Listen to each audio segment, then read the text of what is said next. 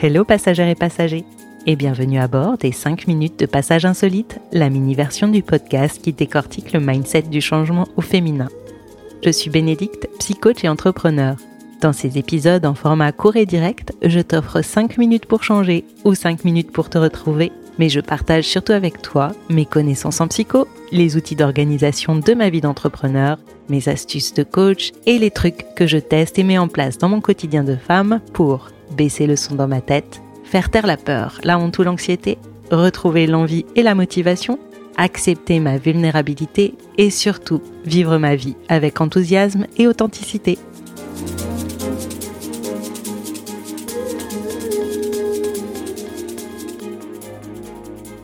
Hello, passagères et passagers, bienvenue dans ce nouvel épisode des 5 minutes de passage insolite. J'espère que tu vas bien et que ton week-end s'est bien passé. Je ne sais pas quand tu écoutes cet épisode de podcast, mais comme il sort le lundi, je me dis que tu l'écoutes le lundi. Sûrement à tort d'ailleurs, mais je pense à toi et je t'imagine reprendre le cours de ta semaine après un week-end de pause. Si tu me suis depuis quelque temps, je suis certaine ou presque tu m'auras déjà entendu dire au moins une fois que souvent il est nécessaire de prendre un petit pas de côté. C'est une de mes expressions courantes et je trouve qu'elle illustre parfaitement la nécessité de prendre du recul, de la perspective, mais surtout de changer d'angle de vue pour ne pas se laisser enfermer dans un problème, une émotion, une situation, et du coup de tourner en rond avec elle encore et encore. J'en parle en connaissance de cause car j'ai été, et je reste encore parfois, la reine de la rumination. Si tu savais le nombre d'heures, de jours, de semaines même où je me suis pourri la vie en restant focalisée et bloquée sur une relation conflictuelle, une décision que j'avais du mal à prendre ou une anxiété qui me torpillait de l'intérieur. Si tu savais combien de fois j'ai cru devenir folle en essayant de trouver des échappatoires et enfin trouver le bouton stop de mon cerveau. Eh bien, crois-moi sur parole, ce genre de situation a été extrêmement nombreux tout au long de ma vie. Presque systématiquement que quelque chose ou quelqu'un me posait un problème d'ordre relationnel, intellectuel, émotionnel ou décisionnel, mon cerveau se mettait à tourner en boucle pour me confirmer qu'il y avait un problème, au cas où je m'en étais pas aperçu, et me laisser m'enfermer dans un marasme sans fin.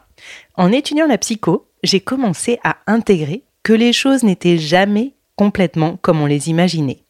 Il y a une surface, ce qui nous saute aux yeux et nous semble évident, et puis il y a tout ce qui se passe en dessous.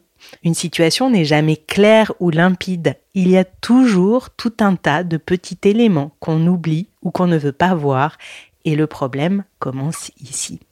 Et c'est là que tu as le droit de me dire, c'est bien gentil tout ça, mais quand on tourne en rond, c'est justement parce qu'on n'arrive pas à prendre de la hauteur et de la perspective. Alors comment on fait? Cette question, je me la suis posée, et à force de me sentir aspirée dans cette spirale infernale de la rumination ou de la focalisation sur un problème donné, j'ai trouvé des pistes, et je te les livre ici. Je te livre la technique que moi, personnellement, je mets en place. Il y a deux étapes. Première étape, prendre un peu de distance. Bon, on en revient à là, mais en gros, je t'explique. Se demander si ce que nous arrive comptera un peu, beaucoup, ou pas du tout dans le temps et se poser la question réellement en se fixant différentes échéances temporelles.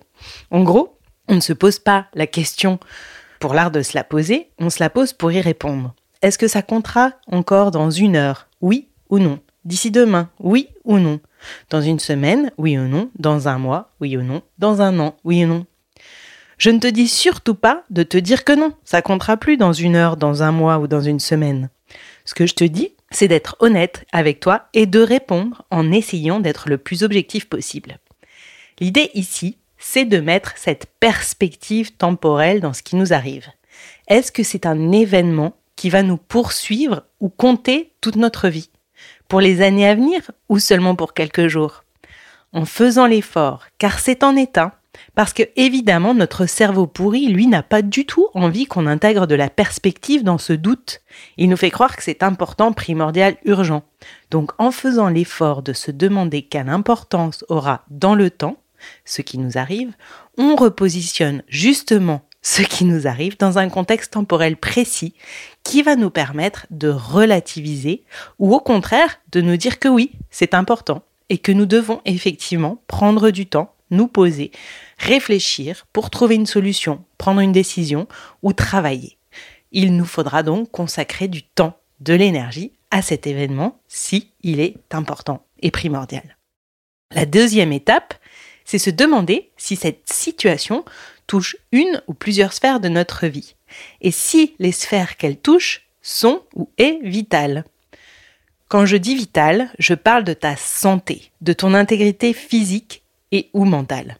Si elles ne sont pas vitales, quels sont leurs degrés d'urgence et d'importance? Quelle place ça occupe dans ta vie? Bien évidemment, Madame pénible qui traverse juste devant ta voiture et qui te fait un doigt car t'as eu le malheur de lui hurler dessus pour lui dire de faire attention, est globalement moins vital, urgent et important que cette énième dispute avec ton conjoint qui te fait te poser des questions sur la suite de ta relation, qui est elle-même sans doute moins urgent et vital que ce retour d'analyse médicale qui pourrait annoncer quelque chose de compliqué. Bref, l'idée ici, c'est de hiérarchiser et de réussir également à prendre conscience de ce que la situation que nous traversons et qui nous gêne impacte réellement. Est-ce que ça impacte ton amour-propre, ta fierté, ta patience, ton quotidien matériel, ton quotidien relationnel et émotionnel, ta santé ou ta vie? On est d'accord que si ça touche ton amour-propre, ce n'est pas la même chose que si ça touche ta vie et ta santé. Certaines situations embarquent tout. Mais finalement, si tu y penses bien, ce n'est pas si fréquent. La plupart du temps, nous nous faisons une montagne d'un monticule et nous occultons tout le reste autour de ce qui fonctionne bien et de ce qui va tout simplement. En faisant ainsi, encore une fois, on occulte une grosse partie de notre vie et on se fait croire que c'est une catastrophe, qu'on ne s'en remettra pas et que cela va avoir des conséquences infernales. Bref, on joue un peu à se faire peur. Personnellement, la phrase qui m'aide beaucoup à trouver, à prendre conscience et à créer cette perspective est celle de l'étape 1. Est-ce que ça comptera dans une heure, dans un jour, dans une semaine, dans un mois? Cette phrase, c'est un peu un déclencheur, un déclencheur qui me permet tout de suite d'arrêter mon cerveau et de reprendre le contrôle. Parce que n'oublie pas, ton cerveau pour rire va réagir en premier, mais ton cerveau magique, enfin ton cerveau évolué, qui te permet de raisonner, peut reprendre le fil et le pouvoir dès que tu le décides. Alors si comme moi, cette phrase est-ce que cela comptera dans un an, dans un jour, etc., t'aide, utilise-la. Sinon, trouve la tienne, ton propre petit annulateur de rumination. Teste-en plusieurs et vois comment cela joue sur ton humeur, ton énervement, ta perte de contrôle à la semaine prochaine et si d'ici là tu as envie de travailler sur toi ou de comprendre ton fonctionnement, j'ai actuellement, au moment où j'enregistre, trois cahiers d'auto-coaching à ta disposition gratuitement sur mon site. J'en rajoute régulièrement, alors n'hésite pas à t'inscrire à ma newsletter pour être tenu informé de l'arrivée des nouveaux cahiers. À très vite, ici ou là-bas.